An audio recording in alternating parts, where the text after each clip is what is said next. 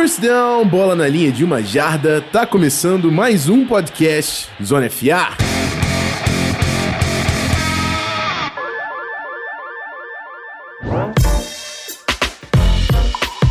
Fala rapaziada, Rafão aqui de novo para vocês. E é isso, a gente vai dar continuidade hoje à Draft Prep, é o segundo grupo, né? Agora o grupo de wide receivers e running back. A gente fez quarterbacks e tight Se você ainda não ouviu, confere lá o nosso feed programa que eu fiz com o Barandas, ficou bem maneiro e quarterbacks é uma posição, obviamente, que sempre chama atenção. E hoje, wide receivers e running backs, eu até comentei lá no Twitter que eu tava vendo o Justin Jefferson e eu tava amando o Joe Burrow enquanto isso, que é impossível não amar aquele cara, que é um absurdo aquele quarterback de LSU. E é isso, hoje comigo tá aqui Felipe Vieira, do On The Clock. Tudo certo, Felipe? Fala aí, Rafão. Fala aí, galera do Zona FA. Um prazer estar aqui novamente. Sou de casa, já abri a geladeira, peguei uma cerveja e vamos aí falar de draft. Pegou uma solteirê, que é tradicional.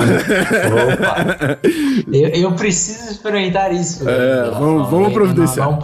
Dessa beleza. Vamos providenciar. Mas fala aí também do On The Clock lá, cara. Como é que tá a programação dos podcasts, o conteúdo que vocês estão fazendo aí nessa, nessa fase pré-draft? Então, agora nessa, nessa quarentena, nas, na última semana, estamos fazendo podcasts quase que diários, né? Pelo menos em dias úteis, é, fazendo aí uma disputa de mocks entre eu e o Davis de todos os times, mocks completos. Então tá, tá uma série bem, bem divertida.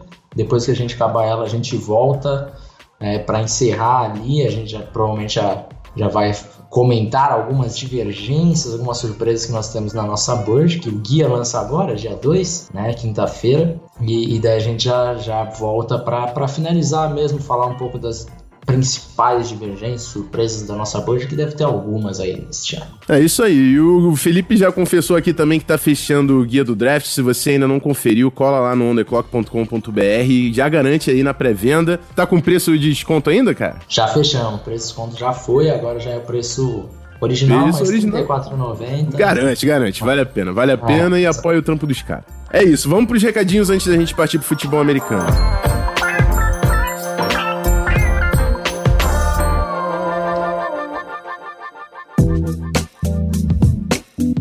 Bom, rapaziada, aqueles recados de, de, sempre. Segue a gente no Instagram, no Twitter, no Spotify. Eu já passei o ranking de posições dos programas que saíram aqui no podcast no Twitter. Tem wide receiver, running back, quarterbacks e tight por lá. Tem GTV falando de quarterbacks. Deve rolar live também essa semana. Então, e, e segue lá a nossa página no Instagram, instagram.com barra canalzonefa pra não perder o conteúdo por lá. Spotify para garantir os nossos podcasts e você tem acesso à plataforma iOS, o reviewzinho, cinco estrelas, um comentário elogiando o nosso nosso podcast. O seu agregador favorito também tem uma forma de avaliação. Faça essa moral pro nosso time aqui e manda uma avaliação positiva pra gente. Fechou?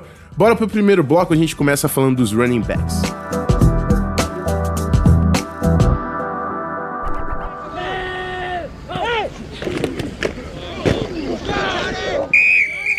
Bom, vamos começar aqui. Eu, foi engraçado, Felipe, que eu tava estudando aqui essa posição de running backs, aí eu troco uma ideia um pouco com o pessoal lá no, no Locker, que a gente ainda tem aquele grupinho, por mais que a gente tenha terminado o PicPay e tal. Aí eu tava falando de running backs, todo mundo, porra, não dá pra falar de algum grupo que importa, não?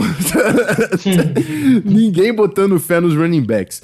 Então, assim, eu vou, eu vou apresentar o meu top 5 e a primeira pergunta que eu vou falar para você é: primeiro eu queria que você comentasse o que, que você viu diferente dessa ordem e se algum desses nomes você apostaria na primeira rodada, mesmo que fosse no final da primeira rodada ali, nas últimas escolhas, mas se algum nome aí você ter, deu uma grade de primeiro dia. Ah, meu primeiro grupo ficou com DeAndre Swift, Jonathan Taylor de Wisconsin, DeAndre Swift, Georgia, Jonathan Taylor, Wisconsin, Clyde Edwards-Helaire de LSU, J.K. Dobbins, Ohio State e Zach Moss de Utah. E eu acho que tem um, um, belo gap aí depois desse. Eu sei também que tem gente que coloca K-Makers nesse grupo, talvez você seja um deles e vai ser interessante se for. Mas fala aí para mim, se você dá nota de primeiro round para algum desses caras e se você tem um grupo parecido que, com esse aí que eu fiz no, no primeiro tire, né? É, o, o nível aí, os jogadores são basicamente esses. Eu tenho sim o Ken Akers no meu top 5, vou falar sobre ele daqui a pouco. Mas a, a ordem é completamente diferente aí do que você tem. Né? A gente vai, vai chegar nisso daí. Mas respondendo sua pergunta se tem gente de primeira rodada, eu primeiro quero dar um contexto antes para vocês não se assustarem. Porque assim, é, hoje em dia a gente parece que de fato a ideia, aquela, aquele slogan da galera do Analytics de running backs don't matter, realmente é, está, está sendo colocado à prova né, nos últimos anos, com os contratos e tal, tal, tal. E parece que a NFL tem entendido um pouco, ou pelo menos a mídia, porque a gente não vê nenhum desses running backs saindo em nenhum mock. É muito difícil de ver. Sim. Então, assim, no, no on the clock, a nossa forma de avaliação, a gente não deduz pontos e nem aumenta por causa do, do valor da posição. Então, a gente vai ter jogadores é, de uma posição que são mais valiosas do que outras, e jogadores de níveis parecidos, só que isso, se a gente fosse o GM e tal, a gente selecionaria, obviamente, o jogador com maior é, valor de posição, um quarterback, uhum. um edge, um, um offensive tackle, mas na nossa Bird, na nossa Big Bird, a gente não altera isso, então fica lá, de repente vai ter um jogador é, acima do Justin Herbert lá, que a gente não passaria o Herbert por ele se houvesse a necessidade de um QB, enfim em todo esse contexto. Dito isso, sim, nós temos é, não só um, como três jogadores de primeira rodada, três running backs, e daí o, o nosso top 3 está muito claro, é, e daí há um gapzinho entre o primeiro para o segundo, o segundo e o terceiro muito próximos, e do terceiro para o quarto um gap um pouco maior. O nosso primeiro running back é o Jonathan Taylor, né? DeAndre Swift em seguida, J.K. Dobbins terceiro, Ken Akers em quarto e o Clyde Edwards-Helaire em quinto.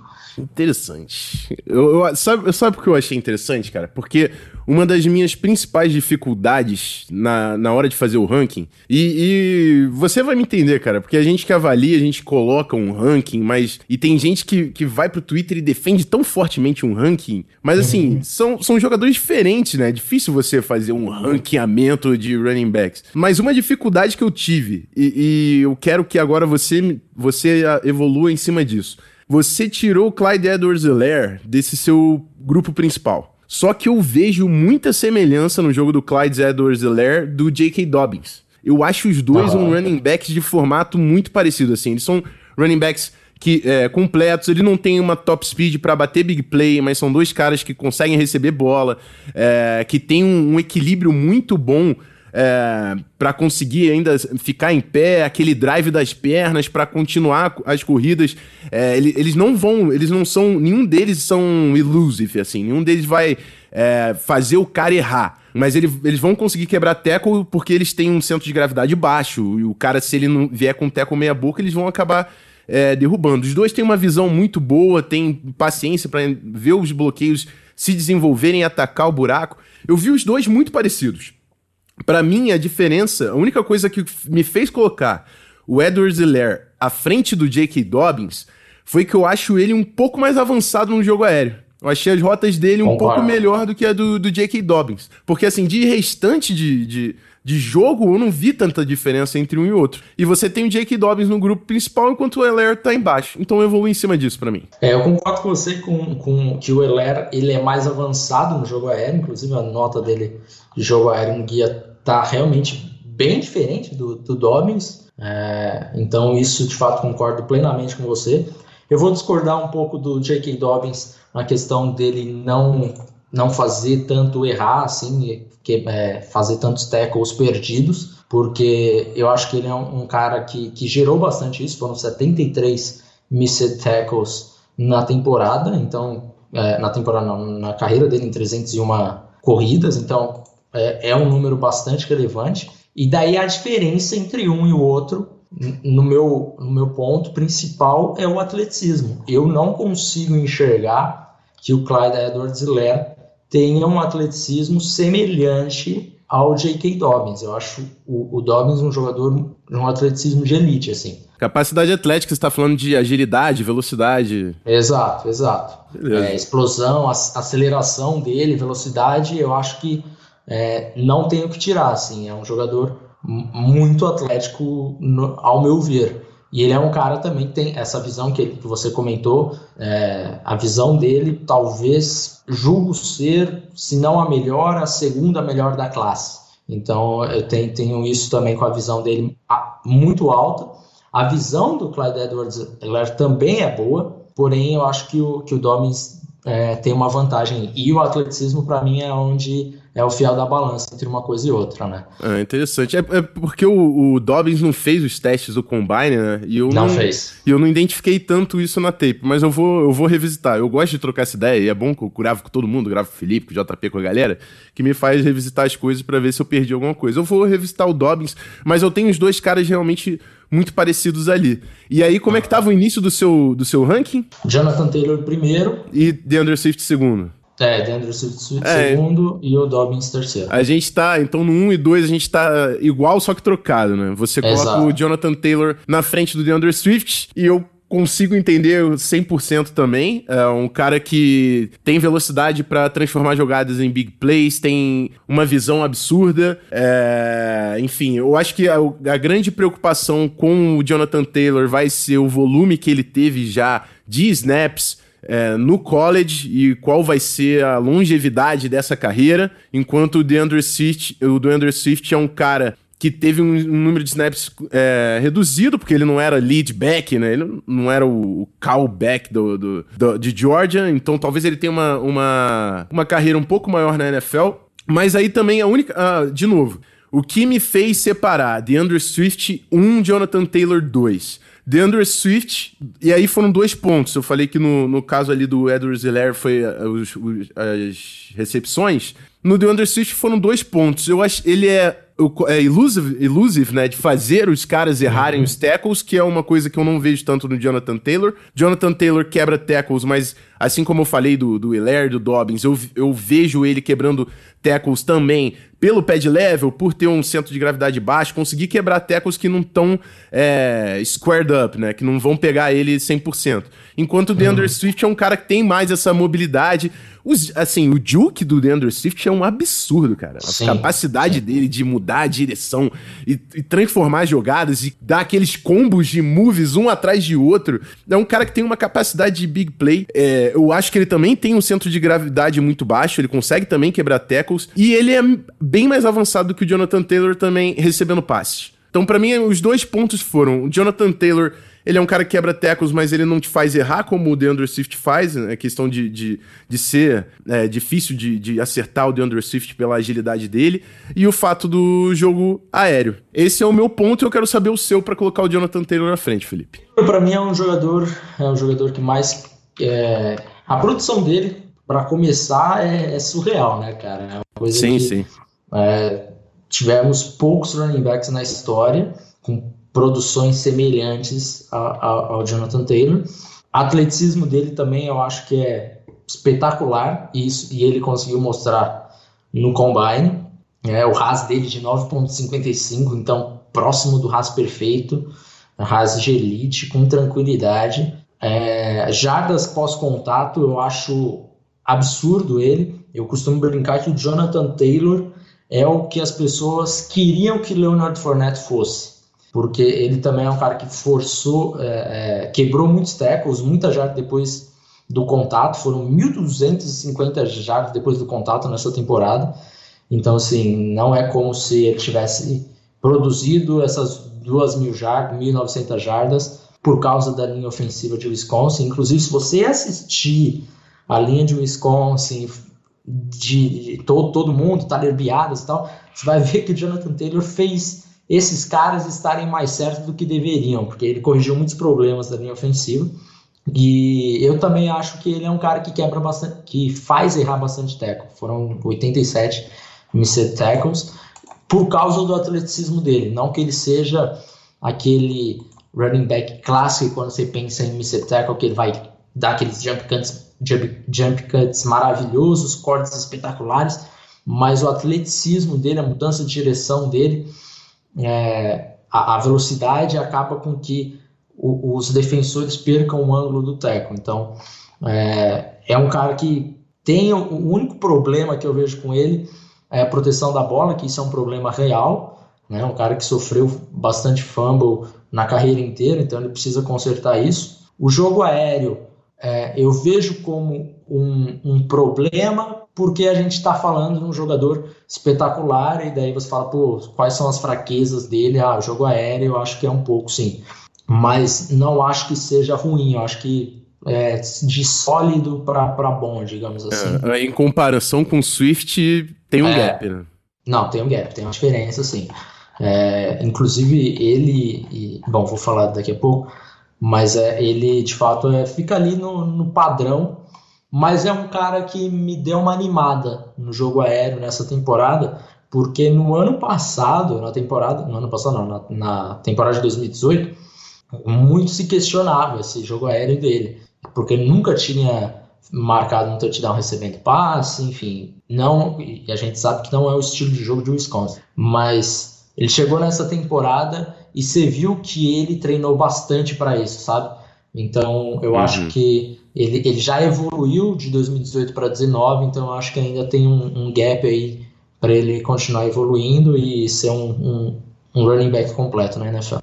Show. Bom, é isso. Tá defendido os dois pontos e a galera pode mandar o top 5 pessoal aí pra gente ver como é que tá. Mas são jogadores relevantes, cara. Eu acho que todos eles aí, todos esses que a gente falou, têm chances bem grandes de saírem já na segunda rodada, que eu acho que é onde vai esquentar aí essa, essas saídas de running backs. É. E só para defender o meu ponto aqui, falando de temos três running backs na primeira rodada, uhum. esses três, eu não sei se eu pegaria desses running backs na primeira, porque os times de fundo, de final de draft, não são assim times que ou tem necessidade de running back, ou uhum. tem essa filosofia de pegar running back. Então, eu acho que eles vão encontrar problemas para cair na primeira rodada. Embora eu acho que pelo menos um saia eu acho que, que tem a possibilidade grande de ser o Jonathan Taylor.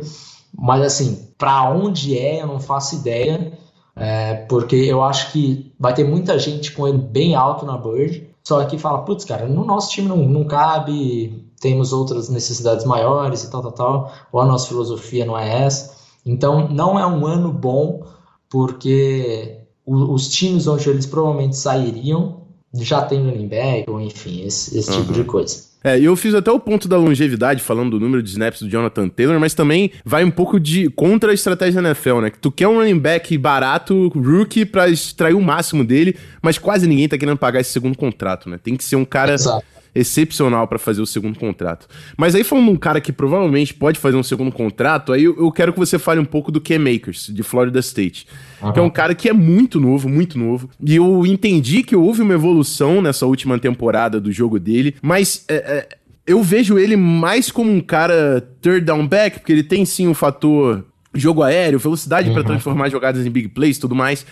E aí vendem ele como se fosse um cara de gap scheme. Mas eu acho que isso é péssimo, porque para mim é uma limitação clara de visão dele, de entendimento, de é, paciência, deixar os bloqueios desenvolverem para entender onde vai ser a cutback lane para ele fazer o corte e atacar. E, e, aí eles vendem o cara como um gap scheme running back, sendo que na NFL nenhum time corre só gap scheme, cara. Fala um time gap scheme, uhum. o, o, time que corre gap mais do que zona, vai ser 60% gap, 40% zona. Então assim, ele, ele, você vai limitar o cara a 60% das suas jogadas?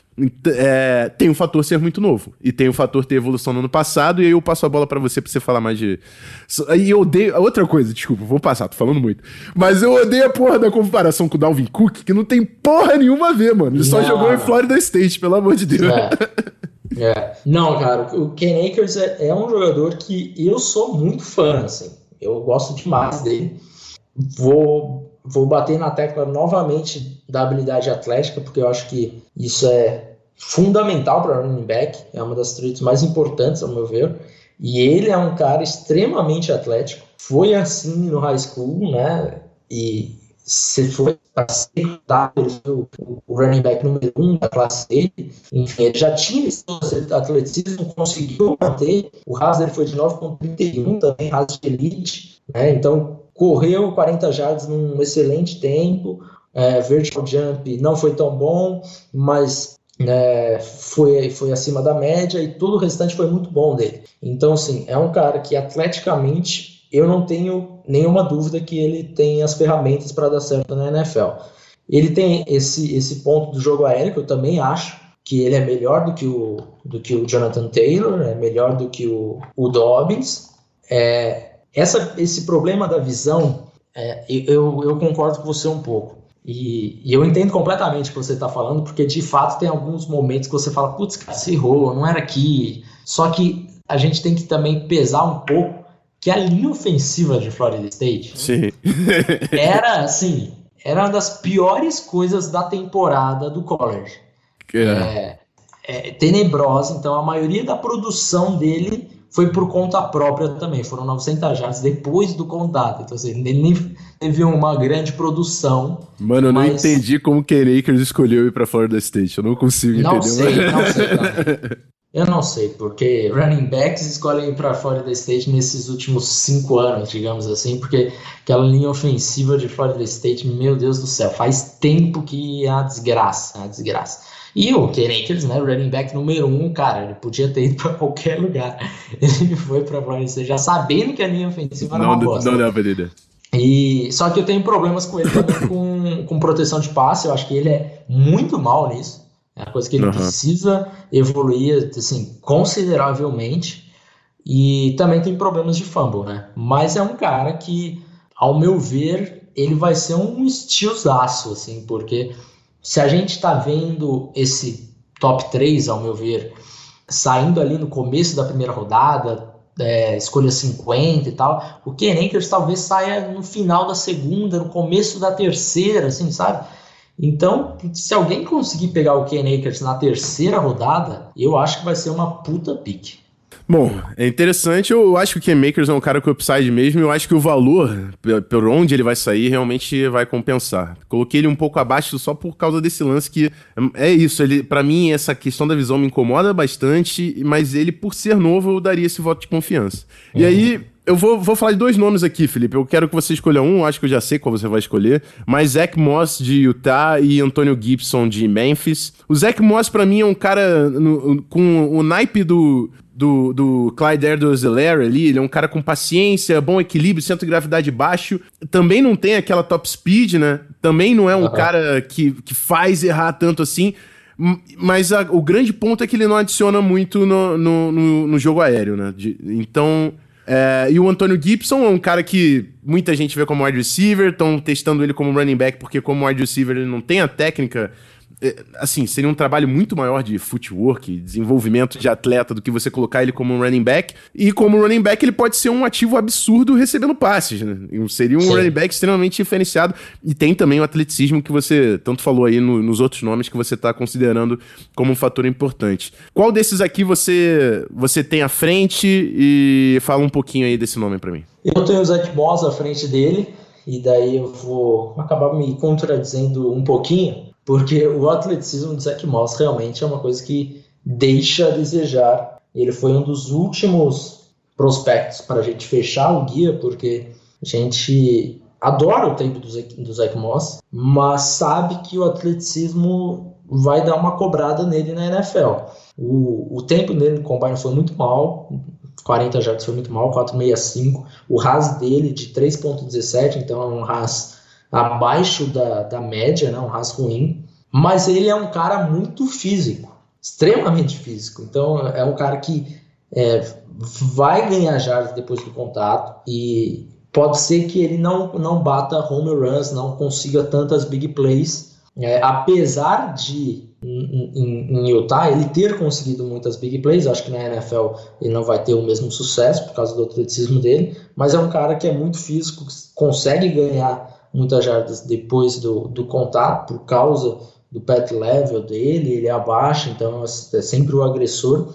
E eu também acho que ele tem uma boa visão, né? É um cara que é mais ou menos assim, você sabe o que você está escolhendo, não tem muito segredo com o Zach Moss. Né? Então eu, eu, eu, gosto dele, apesar de ter esse problema sério com o atleticismo dele, foi onde a gente tirou mais ponto dele, foi do atleticismo. Pode crer. Bom, eu vou dar uma acelerada aqui, Felipe, porque no meu cronograma eu já tinha que passar para wide receivers, mas vou Nossa. falar, vou falar do segundo grupo e aí cada um, eu destaco um e você destaca outro, a gente passa passa dessa forma. Ó, embaixo dos que a gente já falou. A gente já falou também de bastante gente, né? Zach Moss, Antonio Gibson, Parker Makers. Acho que o grupo principal foi. Agora uhum. tem Darrington Evans, Anthony McFarland de Maryland State, o Darrington Evans é de App State, Keyshawn Vaughn de Vanderbilt, Ino Benjamin de Arizona State, AJ Dillon de Boston College. Esse é o meu segundo tire, eu não vou tão profundo quanto você, então eu quero ou você escolhe um desses caras ou você puxa outro também. A liberdade aqui tá 100%. Demorou. Eu não vou falar o meu, meu ranking completo, porque daí só no guia, comprei o guia. É, ah, eu, isso. É, é. Né? Mas Cadê eu, o Catim? É, exato. Eu vou puxar um outro cara aí para até você dar uma estudada e de repente você não viu e tal. É um jogador que eu acabei fazendo no finalzinho do guia, que eu falei, vou, vou pegar esse cara que pode ser interessante. E é o Jamichael Hasty de Baylor. É um jogador é, de 5'8", então teremos problemas com a altura, assim como teremos com, com o Dobbins. É, mas é um cara que falta esse, esse atleticismo, né? E isso é um problema com ele também. É, eu, eu falei, falei Dobbins, eu estava falando Swift, tá? Dobbins é um pouquinho mais alto. É o mesmo, a mesma altura do, do Swift, um pouquinho mais baixo, ele fica na questão de centímetros, nem nas polegadas. É, o atleticismo dele é um, um, certo problema, assim, não é um cara que, que vai ter uma velocidade para bater home run, mas ele, digamos que é o Swift dos pobres, porque ele tem uma mudança de direção, uma agilidade muito boa, e ele é aquele famoso scatback, né? Você olha o 5-8 e fala, pô, eu imagino que seja aquele jogador lá para ajudar no, na terceira descida, no jogo aéreo, é, que vai ter muito jump, jump cuts e tal, tal, tal. E é exatamente isso Michael Hasty. Não é um jogador que eu selecionaria no quarto round e coisas do gênero, porque é um jogador mais de final de draft mesmo. Mas é um jogador interessante para de repente você ter aquele running back de, de change of pace, né, de mudança de ritmo e tal. Uhum. É, eu gosto que eu acho que ele vai contribuir bastante aí no, no jogo aéreo e, e, jardas depois da recepção por conta da sua habilidade de mudar de direção e os seus cortes. Interessante. Tem uma tarefinha de casa aí, então, depois do programa, que é adicionar mais um nome aí na minha lista de running backs, tá certo. Bom, eu vou puxar um também. Eu achei que tu ia puxar o Anthony McFarland. E eu ia falar do Darrington Evans de App State, que é um cara que eu gosto, porque Darrington, é, App State tá correndo muito outside zone, que tá bem na pegada do que a NFL tá buscando. Mas eu vou falar do, do Anthony McFarland, porque eu acho que também é um cara que adiciona é, bastante no, no jogo aéreo. É um cara muito é, com, que tem também os jukes tal, para você para quebrar tackles, é um cara que em campo aberto é difícil de você derrubar, mas é um cara que tem problemas também de paciência, deixar é, ali dentro do box, ele não vai ser um cara muito eficiente para conseguir achar o bloqueio certo, deixar os bloqueios progredirem. Não é um cara tão bom também é, em pad level, em se manter baixo para conseguir quebrar os tackles. Então ele é um cara que é o big play guy. Tinha um cara que a gente via assim do Arizona Arizona Cardinals há pouco tempo, que era de Clemson, eu acho. Esqueci o nome dele. Mas é um, um, modelo do cara que eu penso do Anthony McFarland. É um cara que vai ser uma arminha de, de big plays pro seu time. Por mais que ele não, não acho que ele vai ser um cara que vai receber grandes volumes e muitos snaps e ser um running back eficiente, mas é sempre bom você ter uma arma no seu time para criar big plays. E vai ser o, o meu do, nome do segundo grupo. Podemos passar para wide receiver, o Felipe? Vamos, vamos, vamos lá. Sou então fã vamos. do Mike Fallon também, só pra é, deixar então. claro. Ótimo.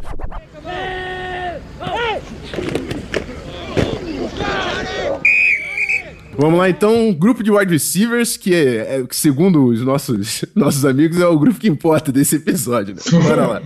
Aqui o, a parada ficou séria, porque o pessoal fala, faz essa brincadeira, mas realmente é a classe mais forte do draft. Se não há uma das aí, é esse grupo de wide receivers. Ele é muito profundo. É, e inclusive eu até falei com o Felipe que nesse bloco, em vez de duas stars, eu vou fazer três, porque eu acho que é, tem bastante nome pra gente fazer isso. E aí o primeiro grupo é o top 3, e eu imagino que seja o top 3 de todo mundo. E a minha ordem tá Jerry Judy, City Lamb e Henry Ruggs. Jerry Judy, cara, é um cara que tem as melhores rotas que eu já avaliei. Ele me lembra muito. Eu, eu tive por muito tempo o Stephon Diggs no time e é, é, é o. Não tem como não comparar, cara, porque é, é, é aquela. Como ele vende a rota, o controle de corpo, onde ele tá olhando, é o detalhe. O detalhe não se ensina, cara. O detalhe uhum. o jogador tem. E o Jerry Judy tem o detalhe. Talvez ele não tenha capacidade atlética que os outros dois nomes aí tenham, mas também não é um cara ruim nesse quesito. E eu acho que talvez um grande problema dele, um dos grandes problemas dele seja um, alguns drops que ele teve, né? Passos contestados uhum. não vai ser um, um asset. City Lamb, por outro lado, se você acerta no Jerry Judy da Antonio Brown, se acertar o City Lamb, vai ser um Julio Jones. Se bem que o Julio Jones teve um, uma velocidade absurda no combine. É, Mas a comparação o... pro Lamb é o Hopkins, né?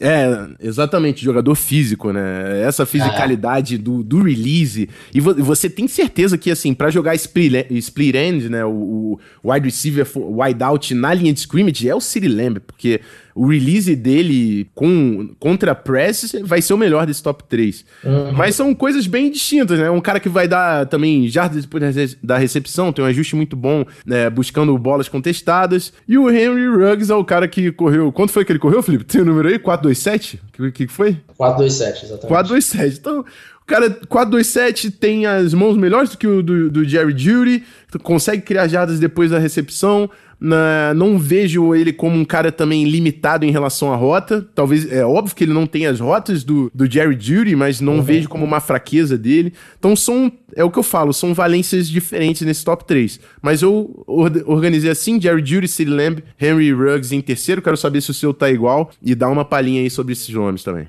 Olha aí, pra fugir um pouco do óbvio, o meu não está igual. É eu bom, tenho... mas a gente tá discordando, é assim que a gente constrói. Exato.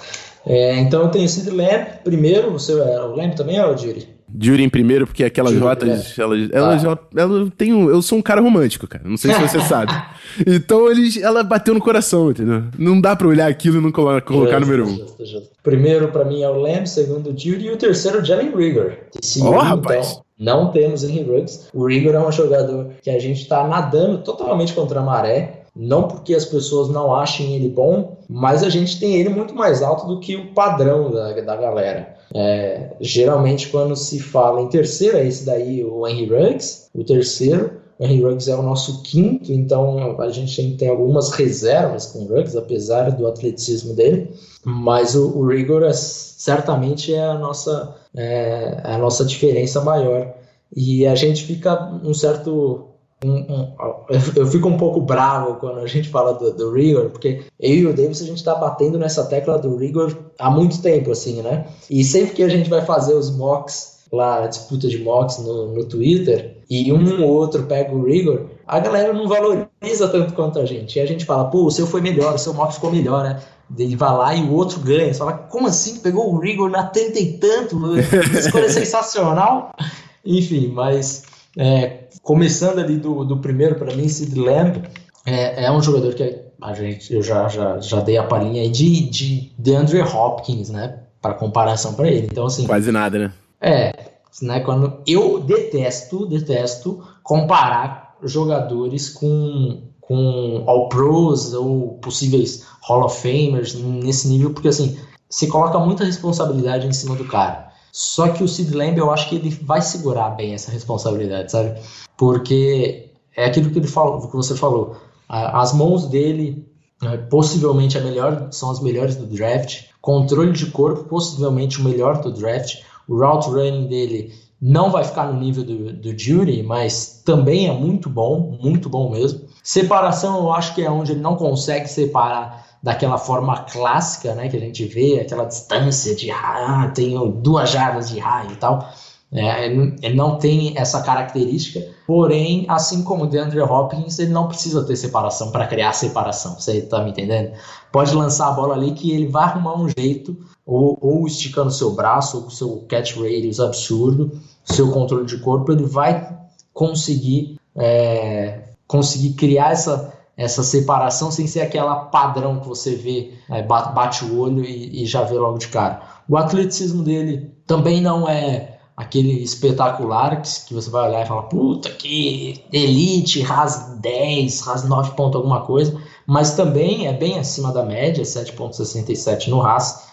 Estou falando do Haas aqui, para quem não sabe, é, é uma fórmula é, Relative Athletic Score que você pega os, os números do combine e, e adapta para o peso do cara, para a altura dele e vê realmente qual a velocidade é, final dele. Porque um cara correndo 450 com 240 libras é muito diferente de um cara correndo 450 com 205.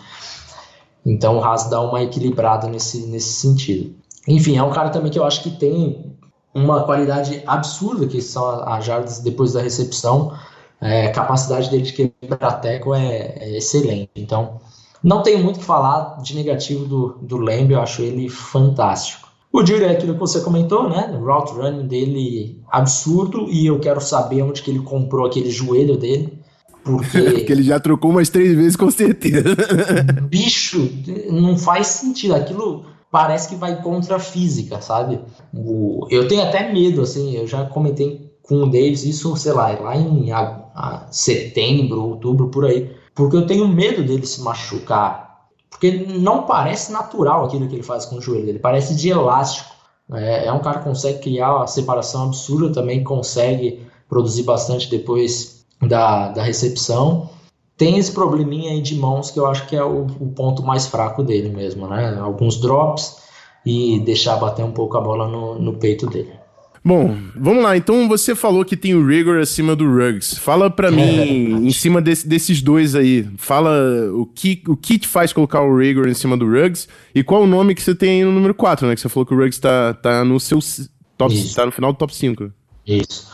É, para mim, eu acho que tem uma diferença clara do route running do Rigor pro Ruggs. O, o Ruggs, apesar da velocidade toda, eu acho que ele não consegue controlar ela ainda a sabe, ele ainda está descobrindo os, os, seus poderes e está uhum. conseguindo controlar isso. Acho que ele ainda não consegue controlar isso plenamente. É, algumas rotas dele a gente vê não, não tão não tão afiadas e o Rigor pelo contrário, cara, é um cara que é, para mim na classe é Jerry Judy, de, de route running, é Jerry Judy, e logo em seguida é Jalen Rigor. É, é, um cara que também tem um atleticismo espetacular. A galera ficou triste quando ele correu a, as 40 jardas, porque no começo ele tinha falado que ia brigar com o Henry Ruggs para bater as, o, o, quebrar o recorde né, do, das 40 jardas do, do John Ross, e daí ele foi lá e correu 4-4-7.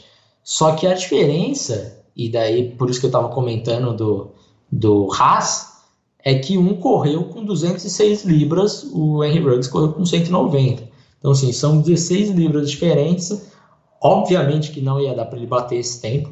É, quando ele se pesou, eu falei, cara, esquece o peso, não vai dar mais. É, e mesmo assim, esse tempo dele convertido para o peso e para a altura dele também é excelente. Então a galera ficou um pouco decepcionada, parecia que ele correu um, um 40 jatos com 4,6 alguma coisa, não foi o caso. É, as mãos dele eu acho que tá levemente acima assim do, do, do Jerry Judy, basicamente no mesmo nível. Mas eu acho que o que faz essa, essa diferença pro, pro Rigor estar na frente do Ruggs é o route running dele. É, eu, eu, gosto bastante do, do, do Rager também, cara. Uma coisa que eu acho que você não falou são dos jump balls, né? Ele tem muita, muita bola pegando com o passe contestado, além da velocidade, né? Então é um fator. E, e retorna, né? Também é uma coisa Sim. que você não pode considerar. É um cara bem completo, eu gosto bastante, cara. Eu gosto bastante. Até o Rager, eu gosto de todos os wide receivers aqui. E os dois que a gente não falou é Justin Jefferson e Denzel Mims. O seu 4 uhum. você disse que é? Justin Jefferson. É exatamente ele, né? O, a comp dele que eu fiz, eu fiz até hoje no Twitter, que é, é o AJ Brown, né? Que a galera tem aquele receio de, de que o, o, o, Brown jogava só na slot em Ole Miss, mas ele uhum. é um uhum. cara que tem tanta fisica, fisicalidade no jogo que, que, parece natural que ele consiga fazer essa transição. Né? Ah. Né? Não tô falando que não vai existir um período de adaptação, porque naturalmente vai, mas é um cara que consegue jogar também como wideout e, enfim, tem um tamanho de NFL, né? 6'3", 190, enfim. Um cara que realmente vai conseguir ball skills pra caramba. Eu gosto do awareness dele, o entendimento. Por mais que ele não crie tanta separação nas rotas, o entendimento da, de leverage, né? De como levar o cara pro lado contrário do que ele tem que virar para receber a bola, para ter um pouco mais de espaço. Eu acho que o Justin Jefferson é bem avançado nessas nuances, assim, é, uhum. pegando é, essas rotas intermediárias e rotas curtas. Mas é isso, eu queria que tu falasse então, cara, pra gente partir pro, se, pro segundo tire. Na verdade, a gente já, já foi pro segundo, do meu segundo tire, que era exatamente Justin Jefferson, Denzel Mims e Jalen Rieger. E o único cara que faltou desse segundo tire aí é o Denzel Mims. Eu queria a sua opinião dele. A principal anotação que eu fiz é que o cara correu 4-3-8, ele venceu o processo processo pré-draft, né? Você tem o cara Sim. que usa o processo ali pré-draft, ele ganhou de todo mundo no, no 1 contra 1 no Senior Bowl, fez um bom jogo, chegou no Combine, mediu 6-3 e correu 4-3-8, você fala, bom, beleza, a gente precisa olhar para esse cara. Eu quero uhum. saber o que, que você olhou depois disso nele. Cara, é curioso porque o Denzel Mims era um jogador que eu batia na mesa antes do Combine. E eu falei, cara, ele é, ele é muito melhor do que estão falando e tal, tal, tal. Só que daí chegou o Combine e todo mundo, como se diz, é, começaram a valorizar ele mais do que eu valorizava, porque assim, é, o combine dele foi excelente, maravilhoso, mas não mudou muito a nota dele comigo, porque o que eu já tinha avaliado era que o atleticismo dele era sensacional mesmo. Então o combine dele não fez ele, ele subir no, na, na nossa bird, sabe? Mas como todo mundo começou a falar, vai dar a impressão que a gente tem ele baixo, um pouco mais baixo do que estão falando aí de primeira rodada hoje. É, eu acho que é um jogador que vai chegar, vai ser titular. Não, não, não acho que ele, que ele chega para disputar posição nem nada do tipo. Mas eu acho que ele ainda tem alguns problemas, cara. Por exemplo, o route running dele não é algo que eu acho que está totalmente desenvolvido. É, eu acho que ele não consegue é, ter uma, uma ter mãos confiáveis ainda. Isso ainda é um problema para mim. Eu fui ainda rever para ver se ele subir a nota dele depois do combine mas o route running dele e as mãos, mais ou menos o que eu vejo no Henry Ruggs de lado negativo do route running, eu vejo em cima dele, e as mãos, algo parecido com o que eu vejo do Jerry Judy. Só que eu acho que o Judy ainda tem mãos um pouco melhores que a dele. É, ele teve ó, bastante drops né, em, em passes recepcionáveis, e bastante recepção também, que é aquele double catch ou deixar bater no corpo. Então eu acho que ele tem esses dois pontos que me fazem ter um, um certo receiozinho de pegá-lo na, na escolha ali que a gente está vendo, na 23, na 21, que a gente chegou a ver em alguns mocks por aí. É, um cara que corre muito, ele tem o, o molde Henry Ruggs, obviamente não com a mesma velocidade, porque são caras com corpo, corpo ah. completamente diferente, mas é esse molde, né? Ele vai tentar te atacar no fundo, ele vai tentar vender o fundo e pegar hit, ou ele vai te bater numa slantezinha, ele não tem nada de muito avançado para demonstrar em relação a route running, separação, mas é um cara 6-3 correndo 4-3-8 de novo, você tem que respeitar, ainda mais vencendo, tendo o senior bowl que ele teve, é. certamente ele, ele vai chegar com muita moral agora nessa classe do draft, né? E o controle de corpo dele também é excelente. Sim, né? sim, é sim. Muito bom. Mas, é... mas eu ainda tenho esses problemas com o route running e as mãos dele que acabaram é, fazendo com que ele caísse aí pro, pro top 50 da nossa board. É isso aí, vamos pro, pro próximo e último grupo. E vai ter alguns nomes aqui conhecidos que o pessoal gosta de hypar também, mas tá no meu último grupo, assim. Os principais uhum. deles aqui, o Lavisca Chenot, o T. Higgins e o Brandon Ayuk. Certamente são os três principais do resto do grupo, que eu acho que já não tem tantos nomes depois disso. KJ Handler, de Penn State, um cara veloz, interessante, mas pequeno pra caramba. O Chase Claypool, que a gente falou, né? O cara correu 4-4, sei lá, e é enorme. Deixa eu ver qual é o tamanho dele. 6-4, não é isso? 6-4, 230 e correu 4-4. Então a gente presta atenção nele, principalmente por causa desses números. Tyler Johnson, de Minnesota, para mim é um possession receiver, mas pela capacidade atlética, não sei até onde ele vai na NFL. E aí tem o Brian Edwards, de South Carolina, que a gente já conversou até um pouco antes do programa, que a gente não viu nada demais. E o Don Donovan People-Jones. Também não vi nada demais, mas também teve bastante culpa do quarterback de não ter visto nada demais aí nessa... coisa. mas vamos lá, Donovan cara. Donovan Peoples-Jones e o Jalen Rigor precisam dar as mãos.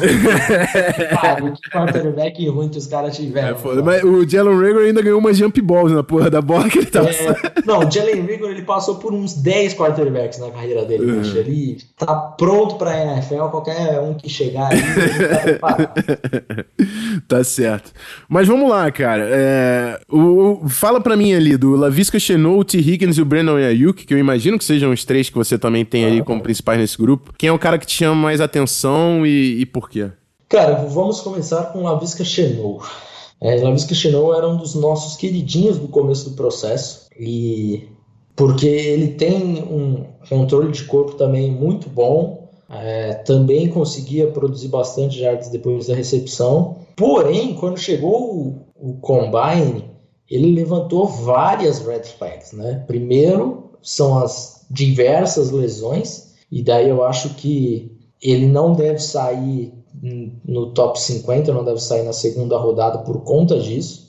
É, inclusive fez outra cirurgia agora, depois do combine. Ele não participou do combine, chegou no combine com 227 libras, ou seja, acima do, do peso dele, que normalmente era 205. Então, é, ficou uma, várias pulgas atrás da minha orelha, para falar a verdade. Eu voltei a, a ver no tape, a gente é, foi um dos nomes que a gente ficou para finalizar no final e voltar e ver se a gente faria alguma alteração. Teve uma lesão, não teve, Felipe, do core no combine, que parece que ele vai passar por uma cirurgia. É, então, ele já teve é, cirurgia no pé, no ombro, agora ele vai fazer uma na região pélvica ali.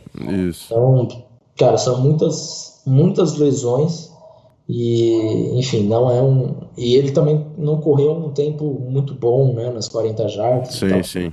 Então, de fato, é, tem, tem muitos problemas ali. Mas é um cara que, se você ver o tape, você vai ver é, ele ganhando muitas jardas depois da recepção, com bom controle de corpo, boas mãos. É, mas também tem problema de route running que eu acho que hum, ainda não é tão desenvolvido. As rotas dele ainda saem muito arredondadas, não tem aquela, aqueles breaks que, que criam separação. É, T. Higgins, aí é um jogador já que eu confio um pouco mais, porque é um jogador que tem um controle de corpo, ao meu ver, o ball skills dele é fabuloso, e eu acho que essa é a sua maior qualidade, né? ele sabe usar muito bem o corpo dele, o, o catch radius dele também é absurdo, é, tem excelentes mãos, tem um bom atleticismo, é, e eu acho que eu vou voltar de novo no route running, que eu acho que também precisa melhorar um pouco, mas é, ele não consegue criar tanta separação e o route running acho que são os, os principais os principais defeitos dele junto com o Jades depois da recepção que ele produz muito pouco. É, então, eu só não derrubei mais o T. Higgins, porque assim, eu não gosto quando eu vejo um, um wide receiver que depende tanto de ball skills e não cria separação, que nem é o caso do Tyler Johnson lá, e por isso que ele tá lá embaixo. O, o, o T. Higgins, ele tem tape e ele tem 6'4", Então, é, uhum. eu tô abrindo essa exceção para ele, mas assim, é uhum. nítido a dificuldade dele de criar separação. Se você pega isso numa tape de college, imagina na NFL o quanto vai se tornar um problema, né? Então, acho que ele vai ter que trabalhar bem mais em questão desse footwork, de conseguir vender esses detalhes da rota para criar uma certa separação, porque viver na NFL dependendo de ball skills, como wide receiver, é. é muito difícil, por mais que ele seja 6'4", 215. É, e daí tem a, a, a comparação clássica até preguiçosa, mas que faz sentido com o Mike Williams, né? Ambos de Clemson e tal. E daí são jogadores que você olha e fala, é, T. Higgins é, você escolheria, sabendo que você sabe hoje, você escolheria o Mike Williams na primeira rodada? Provavelmente não. Então, o T. Higgins talvez vai, vai passar por, por um processo meio semelhante, assim, de, de não ser primeira rodada e ali ficar mais na, no top 50, top 60, algo por aí. Bom, é, o Ayuk você não falou, mas também é um cara de com limitação de rotas, mas que consegue te pegar na velocidade, principalmente jardas depois é. da recepção, né? Capacidade de, de fazer os, os defensive backs errar em, em campo uhum. aberto. Uhum. Mas é um cara que tem essa limitação, né? Correu muito poucas rotas ali em, em Arizona State.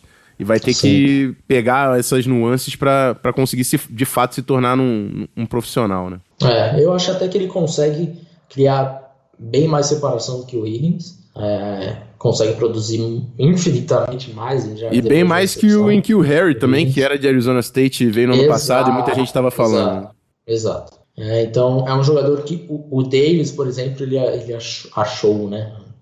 Não é como se a gente achasse alguém em setembro, mas enfim, ele começou a, a se apaixonar por Brandon Ayuk lá pelos meados de setembro, então já era filho do On The Clock lá em outubro, então é um jogador já que a gente comentou bastante já lá no, no podcast, porque a gente tem ele em alta conta.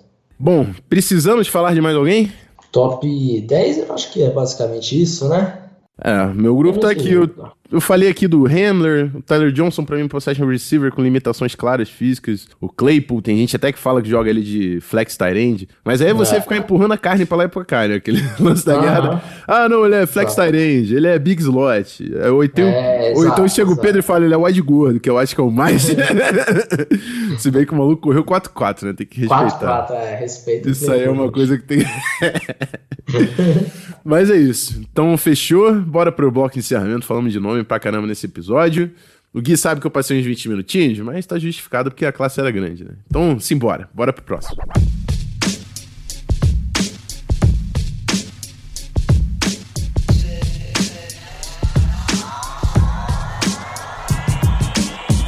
Bom, amigos, é isso. Final de mais um Zona FA, o episódio 168, o segundo aí da Draft Prep. Passamos por nome pra caramba aí, quero a opinião de vocês, aonde vocês discordam, onde vocês concordam. Eu tava pensando aqui, Felipe, duas coisas na verdade. Primeiro, no nome do running back lá que eu, que eu ia fazer a comp do, do McFarlane.